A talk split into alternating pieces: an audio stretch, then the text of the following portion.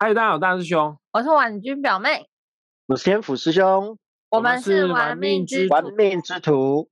OK，今天又来到了 Q&A 时间了。什么是 Q&A 呢？我再讲一次哈、你只要到我们玩命之徒的置顶贴文，呃，对，现在粉砖的界面好像改了，他们没有置顶贴文这个选项啊。它容我看一下，它上面好像是写精选吧？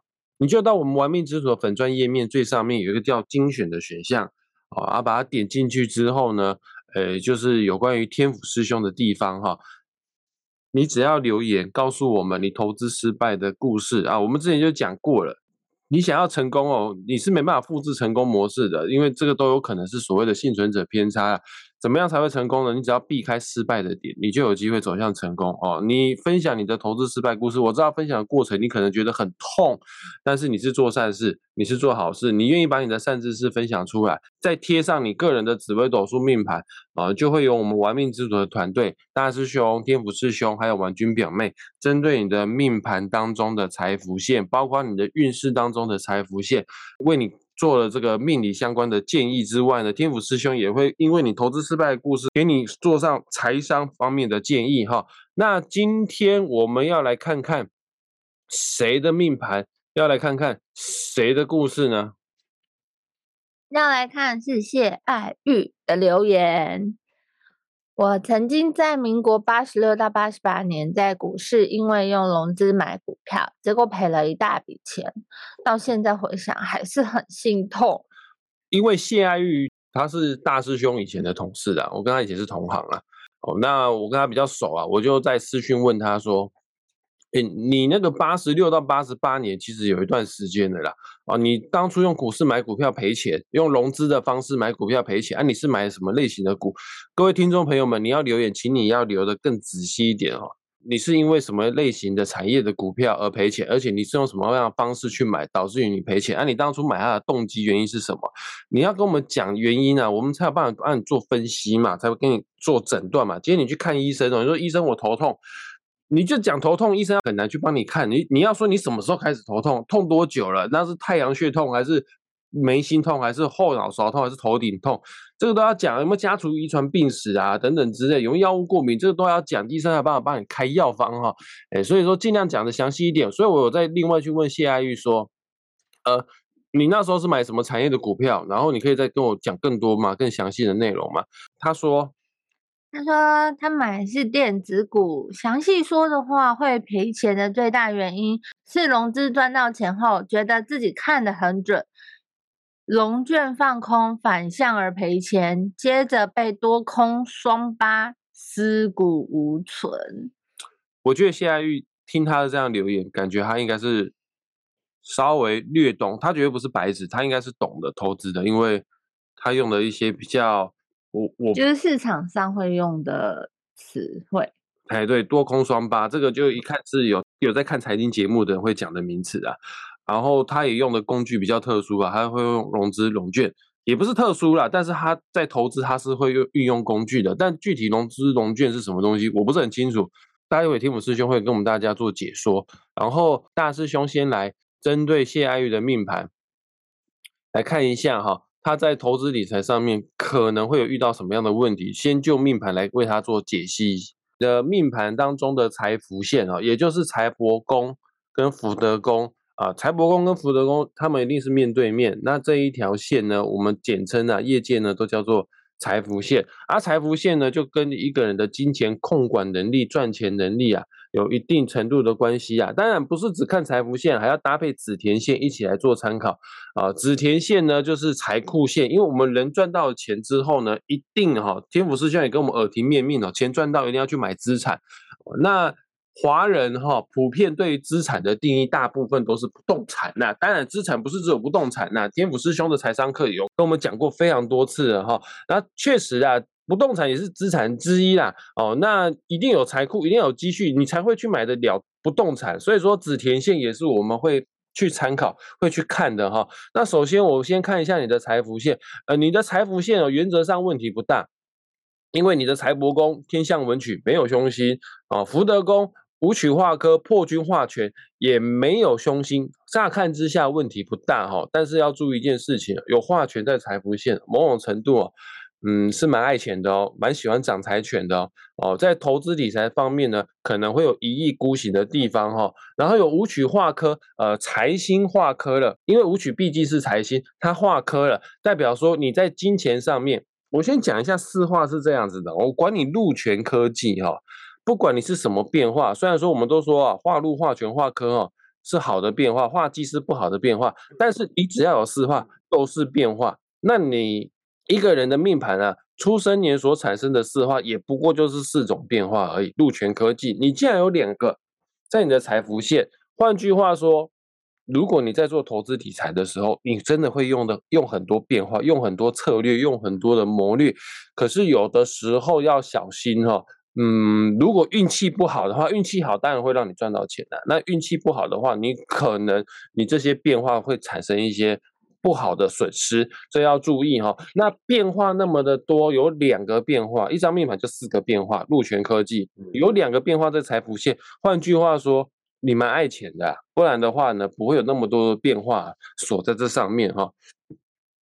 然后再加上呢，你的田宅宫，也就是你的子田线、子女宫跟田宅宫的这一条线，它并没有财星。我先讲一下谢爱玉，你的财福线上面虽然说有财星的，可是财星一定要遇到什么呢？遇到化禄这样子的变化，遇到禄存啊这样子呢，这个钱才会多啦。哦，那你的财福线虽然说有财星，但是它并没有转化成那种金钱方面的变化，所以说我不能说你没钱，我会说你很认很认真、很努力、很想要赚钱。通常这样子的人，财富不会太差。哦，但是呢，你说要到非常的多嘛，可能也不见得，必须要搭配运势才有办法变多哈。那我们来看一下你的紫田线，你的紫田线呢，也就是财库线，我就讲田宅宫好了。田宅宫啊，它上面的星星呢叫做太阳落线。我不管是什么星星，只要是落陷的星在财库的地方，这个财库难聚，库啊基本上是虚弱的库哈。啊，那你太阳落陷上面还有凶星啊，还有化忌啊。哦，基本上你还蛮执着的。我希望呢，可以拥有一个财库，我希望可以拥有个人的家，我希望可以拥有一个不动产。那当然，天宅宫也不是只有讲财库了，也讲原生家庭啊。你也蛮愿意为你的原生家庭啊来做付出啊。上面有左辅，左辅是吉星啊。那我们先不管它，可是上面有一个很讨人厌的凶星，只要是财金，只要是跟金钱有关的宫位，不管是财帛宫、福德宫、田宅宫，最讨厌遇到地劫这颗星。地劫只要跟金钱有关的宫位的话，就顾名思义就叫做什么？就叫做劫财，所以你需要特别的去做注意哈。然后你说你是民国八十六年，民国八十八年，民国八十六年是一九九七年啊，一九九七年减一九七四是多少？是二十三。OK 啊，就他是二三、二四、二十五岁的时候投资。然后导致于他赔大钱。我稍微看一下他二十几岁的十年运势哈，他二十几岁的十年运势是在你那时候是二十三岁到二十六岁之间。好，那时候你的十年运势呢的命宫啊正坐在夫妻宫。哦，这个是星位大限，只要是辛的话呢，就会让四颗星星啊产生变化，叫做辛聚阳曲昌。它会让文昌化忌，那很凑巧的是，你在这十年，文昌就在你的什么宫呢？就在你十年的财福线，十年的福德宫。忌是这样子的，忌坐镇在福德宫，它不是最可怕的，最可怕的是忌会冲击到对宫哦。忌的杀伤力都是在对宫伤的比较重啊，它会冲到你的十年的财帛宫，你十年的财帛宫已经是紫薇贪狼跟擎羊了，有凶星擎羊了，再来冲一下的话呢？哇，那那就会损失的非常的严重啊！要注意哦，文昌是聪明之星，聪明之星在财福线，你会有什么呢？你会在该十年会有聪明的理财方式，可是它化忌了，就是你这个聪明的理财方式，某种程度是聪明反被聪明误，所以导致于你在该 moment 该时刻呢，你会有重大的破财。你本身的命对于金钱的态度就是。希望可以多做变化，希望可以掌控更多，然后刚好又走在不好的财运的时候，呃，这个破财的迹象就会非常的明显呐。以上呢就是我针对谢爱玉他个人的紫微斗数命盘财富方面所做的一个解析、一个分析哈。那现在我们想要请问一下天府师兄，呃，投资失败的故事，就你专业的角度来看，他在投资方面，他在财商方面有陷入了哪些误区呢？我觉得下一的问题哈，跟非常非常多我回答会遇到的人的问题哈，其实一样哈，哪怕是比较官方一点网站哈，或者说是那个之前有贴在公车上啊，就是哎跟人家讲说你要怎么样去，嗯，你要以小博大啊，然后你要呃空手套白狼、无本生意呀，哈，诸此类的东西，然后你会看到非常非常非常多的人。哦，他在宣传就是哦，你跟着我，然后你不用钱，你就可以赚到钱，诸此这样的一个一一个一个心态，这样的一个社会风气是非常非常兴盛的。可是我恰恰好想要讲，就然后也等一下也会跟您举几个我自己本身的案例哈。融资、融券，它都是股市投资的工具和手法之一啊，工具。不会有错哦，工具都是拿来用的啊。那有问题的永远都是用工具的人。我首先先讲一个东西哈，融资跟融券这两个东西，基本上你应该要把它当成是一个避险的工具，它是用来帮你转移你的风险的的东西，它不是赚钱的工具。呃，事实上，它它其实更应该要当成一个避险的工具来看哦。等一下我会跟你讲为什么。可是我回台湾后发现，这个嗯，在台湾的这个股市里面呢，或者说是就是冲刺，不要讲散户啊，就冲刺在整个社会氛围，就好像感觉告诉你说，你要去做的事情就是买一个保险，然后去给车撞，来领那个保险金的一个心态，你懂我意思吗？啊，为什么会这样子讲？首先哈，融券，简单说就是所谓的放空，有一只股票会跌，然后你认为它会跌。啊，然后你可以去跟别人借的这张股票，然后先卖掉啊，等到它跌下去了以后，啊，你再用低一点的价格啊，去把它买进来，再还给人家，对，然后还给人家，然后中间的价差就是你的了。融融资融券的融券大概是这样子的一个意思哈。那可是为什么我说其实应该把它当一个避险的工具？因为它本身啊不是一个。可持续性的东西，那我想讲说，呃，所所有的投资，它其实应该都要保持着一个可持续性的东西。什么叫可持续性？就是说，应该是你可以抱着它，然后时间越久，复利效应可以越高哦，你可以一直赚一直赚，就是因为市场是往上走的，人类社会是市场是往上走的。可是融券，融券有个最大最大的问题，就是说你能够赚多少？一张股票能够跌到多少？就跌到零嘛。嗯，可是它涨可以涨多少？不知道。呃，这倒是真的嘞。看天花板多高，真的无法预测哎。所以你把它换算回来的话，就是说，你你透过它，你赚到钱是有限的；可是你透过它，你赔的钱是一个无限的，对对？因为如果说你看错方向，然后股票涨一涨一涨一涨，对不对？然后从什么十块钱涨到一千块钱，然后你就赔了一百倍，大概是这样的意思。但是十块钱能跌到多少零啊？你顶多就只能赚那个十块钱啊，意思大概是这样子。那那会这样做的是抱着什么样的心态去做这样的事？他是觉得他的眼光超级无敌准，一定会跌吗？就我回来以后跟很多的人的接触啊、聊天啊等等等等的东西，其实有一件事情还蛮清楚的，就是发现说，嗯，非常多的人哦，他求的是因为放空很快，钱很大。因为股票有个这个特性，就是它其实跌的时候是跌的很快，因为跌的时候人恐慌嘛，恐慌抛售，所以跌的速度是很快的，所以它可以赚一笔很快的钱。可是涨的时候都是慢慢的，因为人的信心是一点一点慢慢累积起来的时候，所以涨的时候速度都是很慢。所以非常非常多人他做放空，他是因为他觉得这是一个很快的啊，这是第一种。那第二种是觉得说，那这样你涨可以赚，我跌的时候当然也可以赚一点嘛，对不对？我就赚一点你跌的钱。那这种的心态是觉得说，反正股票不一定要只有涨才可以赚，跌也可以赚啊。这个这个想法其实我也没有说有什么错啦，都无可厚非。这至少比第一种健康多了。哦，那我遇到最主流是这两种想法。啊，另外一种就是，呃，反正它涨这么多，应该要跌了吧？哦，它是一个很奇怪的一种。你要说它是一用一种阴阳学还是物理学方式来思考这个问题，但是我不知道这个问题的逻辑点在哪里。就它的理由是因为你涨很多了，所以你应该要跌了。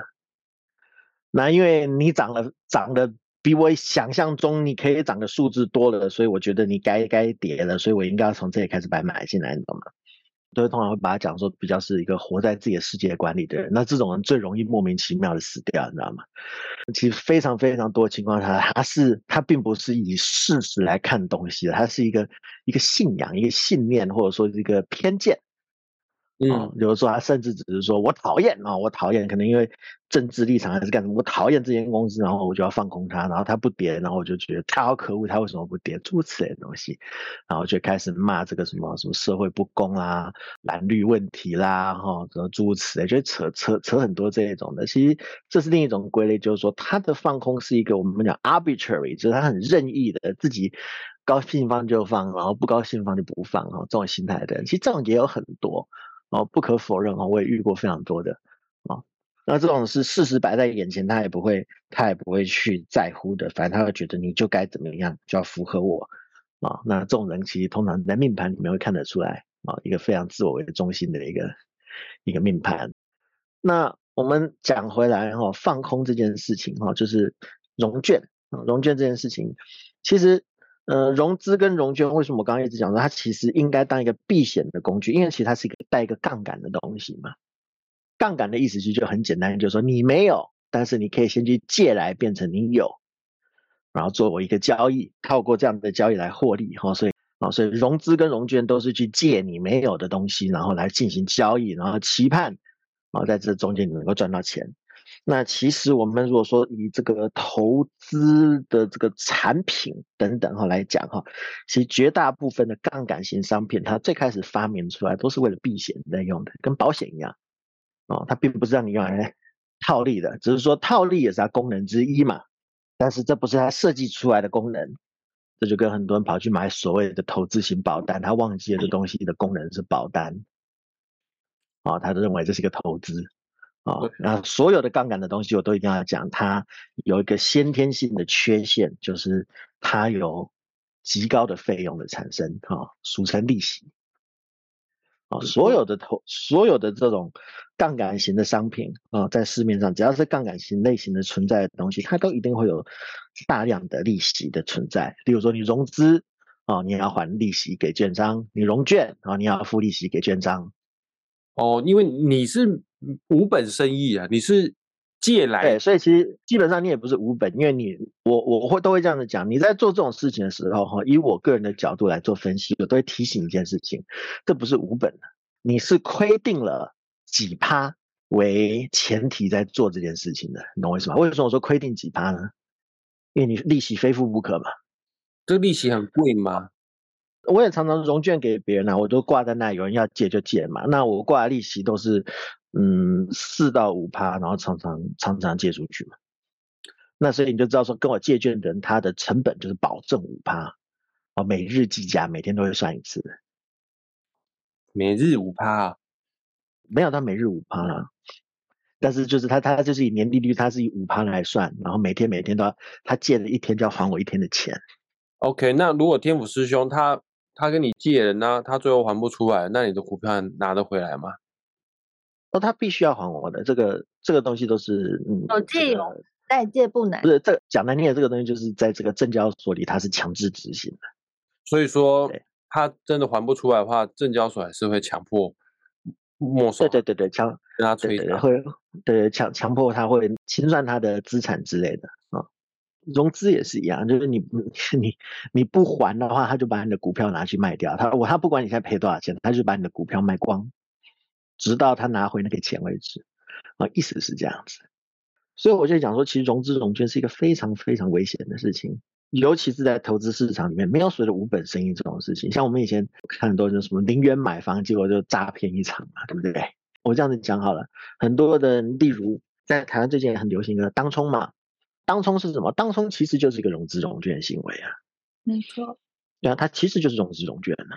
啊，是啊，当冲也是融资融券。就是。嗯，它其实就是融资融券，就是你当天借进来一张券，把它卖掉，然后当天补回，或者是当天买进一张券，因为你你的你的买的券的交割其实两天之后嘛，所以其实你手上当下的那个券，你的这个买卖这一期都是都是。借券的，然后钱也是用借的，所以当冲其实就是融资融券。对，其实非常多的人都只看到啊，你看我当冲我不用掏钱出来，我赚到我就可以跑。那是你冲掉的话，啊，你没冲掉的话，你就变大便塞在马桶里了。啊，你冲你冲不掉你就塞了哈。嗯，对啊，然后我我也经常听到看到冲不掉的，非常多冲不掉的。我常常营业员会打电话跟我讲说，今天有人什么借券，他当冲干嘛，然后没有券啊，希望能够我借券给他。这个冲不掉的人，他就要有双重的损失。第一个，他没赚到钱嘛，因为股股价不是他想的方向掉。然后第二个，他要付利息，这非常悲惨的事情。我通常都会讲说，什么样的人可以去玩玩这种融资融券的东西？很多人讲说，我就是因为没钱，所以让融资融券。错，你没钱，你没你没资格。我不要讲你没本，我讲你没资格啊去玩这个东西。就是没有钱，也没什么资格去买保险。你先去赚钱再说，是不是？对，没错啊。没你没有钱，你不要再跟我讲说你身故保险已经六百万、三百万，你讲非常非常难听又又政治不正确的话，在这个社会上，目前你是一文不值的，你的存在是个负资产啊！哎，等一下，天府师兄，你现在录音录到现在，火力越来越，炮火越来越强大了，真的哈，这个东西这样讲，我有时候觉得你话讲太好听哈，很严重的话人家听不进去，你知道吗？而且尤其这个是一个没有办法粉饰太平的东西。而且这个东西，其实，在在在台湾回来以后，就就觉得，其实这个东西它已经被扭曲到了一个我完全没有办法坐视不管，然后放一个很轻松的心情去看它。太多太多死在融资融券的人，他都是因为整个社会的氛围啊，在讲融资融券，你是无本生意，以小博大，诸如此类的话语啊，但是。融资融券，我会说它其实是一个需要高度技术和专业才能做的事情。它不是股市小白可以做的事情，它也不是半吊子可以做的事情，它甚至不是那种我们讲说半路素人出家做个 YouTuber 那种水准能做的事情。因为其实融资融券的话，在我的定义里面和使用了解里面，它其实算是一个非常需要去做所谓精算的东西，就是你要把风险控管好。大部分人都是看着我的获利啊，没看到风险。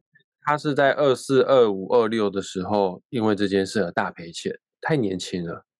而且很多人他都觉得说，你看到我我我已经知道了这间公司它是要涨，然后我就用融资的方法，我出没有很多的钱去买好几倍的股票啊，期待它涨，我就可以赚一笔啊。但是我们知道股股票市场这个东西，它其实它很简单。没意外的话，如果它不涨，它就会跌了；或者是没意外的话，如果它不跌，它就会涨了。但是问题是你做融资融券这件事情，它还有个很很重要的，它有一个机制，哦，叫做断头。你是借钱去做这件事情，所以你是拿一个准备金去玩。你的准备金比例不够的时候，券商就会叫你掏钱出来追加保证嘛，追加保证金，追加抵押品。但大部分的人就是没钱，最主要去玩融资融券，所以你要追加保证品和抵押品的时候，你是拿不出来的，然后你就被断头了。有的时候是这样子哦，你可能你可能真的英明神武，你看的方向是对的哦，你说某某股票它会大跌，然后你去放空它，你的方向是对的。可是今天在大跌之前呢，很多人都讲主力我不管，反正就是市场。让这只股票先再涨了一波，然后你就缴不出保证金，然后你就被断头了，你就被强制卖光了，然后股票再照着你说的方向跌下去了。这种事情常常会发生呢。很多人都觉得说，我看涨公司，然后我买进来公司就要开始涨涨涨涨涨，不对嘛？我们把股市这个东西拉成是一个，它是一个需要时间来经营的战场。你有时候三到五天。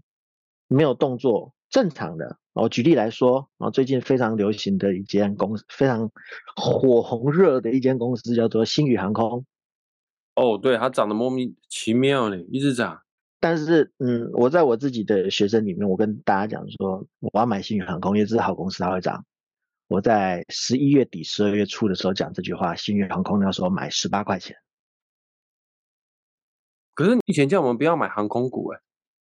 啊，那但是好公司有的情况，我就讲说我 OK 的情况，少数有发生我就去买嘛，OK。然后十二月它都没有涨啊，一月也没有涨，二月忽然照着我说，噗就涨上去。我那时候跟所有学生讲说，我觉得它应该会到四十块、五十块左右。结果它怎么涨？它不是天天涨、天天涨，涨到五十块，它是二月忽然噗爆发，噗到了五十块，然后掉下来。这些东西是这样子，你它是一个时间经营出来的战场，时间到了以后，哦，事情发生了就发生了嘛，没有人在乎你路上是怎么到的。那你做融资融券的时候，问题是你压下去了以后，你压它跌。也许三个月后它真的是跌，但是中间的起起伏伏你不能控制嘛。嗯，可是你没有资本去追加保证金，就是你的信仰并没有金钱可以支持的时候，你就只能被人家断掉了。那你的损失是确定的，你的获利是不确定的。然后尤其这种东西在电子电子股、电子业上面就更恐怖了，这完全是一个赌场，因为电子业是一个很看市场风向哦，消费。状况的一个公司，有时候一间电子公司只是因为另一间公司做的比较好，你什么事情都没做错，你就忽然消失了，对不对？你看像我们以前的股王，对不对？宏达电，哇，对不对啊？对，从这个五百变两百多，对不对？然后再来个九二共识，然后再到三十几块，对不对？九二共识它那时候就一路从两百多掉到九十二块钱了。其实电子股和消费这种东西，就是一夜之间的东西啊。大家不用亚马逊，亚马逊就从四千块钱变成一千了。脸书也是一样，所有的电子股、科技股都是这样的问题。这个我一直跟大师兄你们这在这这个十位发大财们一直讲，我们投资投资哦，投资跟投机是不一样的。如果你要投资，就是要把钱放在那里，可以等很久领很多的话，就去买。光谷银行嘛，买原物料嘛，买民生用品嘛，这个大家天天都要吃喝拉撒用的东西嘛，对不对？然后你看，一下刚刚好像是前天吧，前天的时候，天府是用最爱的公司之一，就是这个大树药局，它又公布了股利股息政策嘛，然后它又要给百分之二十四的股票，是有这么多。我不知道，我没看。天府师兄从民国一百零七年报到现在都没有放掉的话，我领的股票已经远远的超过我付的钱的好几倍了。各位听众朋友，讲一下哈，天府师兄讲到了一些公司的名字，绝对不是叫你现在买哦，基本上会在对哦。各位听众一定要听得很清楚，我刚才讲的哈，我是从一百零七年开始，这间公司还可不可以买？我不说啊，但是。你们要买，你们要考虑的事情绝对跟我是不一样的。啊，因为我是一百零七年的时候买的，那个时候从九十八块钱，它一路跌到五十块。可是我认为这间公司会涨，我的方向有没有看错？没有。可是我说同学，你用融资融券的方法做的话，这间公司你被断头好几次，九十块跌到五十块，然后我还是继继继续的用零股慢慢的买，慢慢的存，之后一路涨涨涨到两百多。啊，得到现在三百块啊，所以一定要跟同学讲哈，我们今天是散户啊，口袋没有很多的钱啊，也没有非常多的时间去做风险控管啊，这四个字非常重要的话啊，你不要去碰融资融券的东西，那它是需要非常非常强的风险控管，不是概念哦，是会算风险比例。啊，是一个很严谨的计算，不是很多人满口风险讲讲讲讲就算了，没有这个计算公式做出来啊，才能下的决定。这是要大量数学理论的东西哈，你要会算风险啊，赛局理论这些都要会，要记得很清楚。你可能每赢了十把，赢一点，赢一点，赢一点，赢一点，赢一点，然后一把就全部还回去，连本带利的。做杠杆就这么一回事。因为你怎么上去的，你用几倍赚上去的，你就用几倍赔下来嘛。然后我们刚刚也讲过了，一个股票跌的时候，速度是远远超过你的想象的。所以其实非常多的时候，很多人讲说没关系，它开始跌啊，还是怎么样的时候，我再卖掉就好。不好意思，同学，你来不及。嗯，因为当事情出错的时候，它的速度绝对是超过你能 handle 的方向。全职投资人都不见得来得及，更何况有很多投资人白天还要上班，哪来的时哪有时间跑？真的，所以我目前为止，天府师兄只能够跟各位同学讲说，我们在在做这个投资的时候，哈，你真的要做融资融券的话，我觉得讲说你要做非常小小赌怡情嘛，你就当买个大乐透一样玩玩玩玩小小的，我就赚到一点点，让自己开心，要吃个饭，那当然这个也可能跟天府师兄命盘有关系嘛，天府就是求正财嘛，所以我还是希望有那个，对不对？把把都都是稳稳的赚到一点钱，我不要赚很多，但是我要赚得到哈，我必须要赚到。我们每次讲两两种可能性嘛，一个叫长胜，一个叫不败。那我要哪一个？我要不败，我不要长胜，因为长胜输一场就完了，对不对？跟拿破仑一样。一生打了那么多战役，他就输了那么两场啊！大家都记得输了那两场啊，赢的那几十场不记得了。我要不败啊，不要长胜啊！了解，我们也非常谢谢谢爱玉你的分享。虽然我们在解读你的命盘、解读你的投资过程当中，有些用的名词啊，会稍微的。犀利一些，但是因为你的分享，说实在话，大师兄之前完全搞不懂什么叫做融资融券。因为你的分享，我现在知道了哦，你也算是造福了大师兄，造福了非常多的人。再讲一次哦，如果你本身投资经验不是那么丰富，你手上的能动用的钱呢不是那么多的话，就千万不要去使用杠杆哦，因为这个是非常可怕的赌博。呃，融资融券就是一种杠杆。然后天府师兄跟婉君表妹针对谢爱玉的故事有什么要补充的吗？其实谢爱玉同学这边哈，真的是我觉得是非常非常好的一个例子哈，造福很多人。第一个，他讲的故事，其实我相信哈，是市市场上我遇过的啦，遇过的散户里面，大概七八成大家都是走这个路线的。这个是一个非常非常多人犯的。但是大家搞不清楚为什么，然后都在那里一直自责的一种错误。我会说，谢阿姨，你不能够在这件事情上面自责。想赚钱的心大家都有，没错。哦，你只是被这个社会氛围给带过去了哈，就是你你的感官上面、你的价值观上面，你觉得这样子做的这件事情是对的，是 OK 的，是散户可以做的事情。而恰恰的，其实这件事情并不是应该哦由散户。来做的事情，我们今天讲散户，我们甚至不是在讲说钱多少的问题，呃，而是说你的这个股票知识，尤其在操作上面，或者说是这个风控的这个技能知识上面，哈，是不知道的人，哈，我就会统称为所谓的散户。这个情况下面，其实我会觉得说，嗯，谢爱玉你所想要追求的东西，你犯的最大的错，跟所有的人都一样。啊，就是你看到了可以赚的可能性，啊，但是那个赔的可能性啊，后果哈，计算起来呢，并没有想到太多。然后投入的市场呢是电子股这一块市场。如果说你是要做这种融资融券当中型的话，的确电子股是可以赚很多的，速度很快嘛，啊，一天。啊，十趴二十趴的跑，很有可能都做得到啊。但是因为既然你做的是杠杆的话，那你要记得哈，这个东西就跟在赌场里面哈，大师这个天府师兄最爱讲赌场的例子哈，在赌场里面玩，跟庄家玩是一样的哈。就是说以数学机遇来讲的话，胜率对你来讲是不公平的。庄家的胜率在纯数学上就比你多，为什么？因为他还有手续费跟利息这两块你跑不掉的。第一件事情在这里。然后第二件事情就是说，那当你在做这些，呃，我们讲说是融资融券交易的时候呢，你的成本是固定的，而且它随着时间的推移往上涨的情况下面呢，其实人就会有压力，有压力的人在很多的情况下面呢，恐惧会被放大，哦，所以有的时候事情不是很严重的时候，例如说你所说所说的不该清空的时候，你会去清空，你会想要清空它。这是其中一种例子。那第二种呢，就是什么过分乐观，该跑的时候不跑。其实基本上所有的没有被专业训练过在这里的的散户，我都会建议哈，融资融券不要去碰。好，然后很多人都会讲说，可是他是我的朋友啊，什么什么的。哦，这个时候我就会讲说，那更不可以碰。哦，出这个，因为。市场是很无情的啦。那在融资融券市场里面，它的无情的程度是在于说，任何一个小风浪都可以把你的船打翻，因为那船本来就不是你的。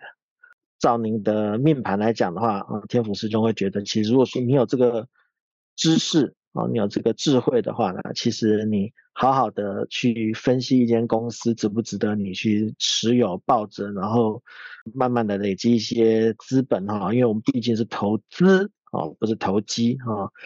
融资融券开杠杆就是百分之一千的投机啊！那如果说你用投资的方法，我相信按照刚刚天大师兄的分析来讲，你应该可以赚的还不错大概是这样子。那我们再次谢谢谢爱玉的分享，那也谢谢天福师兄，谢谢婉君表妹为他的投资故事做的一些分析哈。婉君表妹怎么了？没有，我想说我没有贡献任何的。没有贡献声音把他的故事念出来。对啊，没有你不会有天府师兄跟大师兄录音，因为我们会互相认识。大师兄会认识天府师兄，是因为透过婉君表妹才认识的。我突然觉得我真的好像成就了很多事。呃，对啊，因为你的命盘、你的天赋就是你很会串联人脉。下结尾下，喜欢我们频道记得按赞、分享、加订阅。欢迎他们来粉砖精选区做投稿。哦，这一次要变成精选区了。对，现在界面改了，没有置顶贴文了。可是手机也有精选区吗？也有，也有。好的。那就是要在精选区留下你们的留言，抛上你们的命盘，对，投资失败的故事，投资失败的故事，这样子才能把天府师兄给拉出来，然后跟我们一起录音哦。我们下次再见，拜拜，拜拜，拜拜。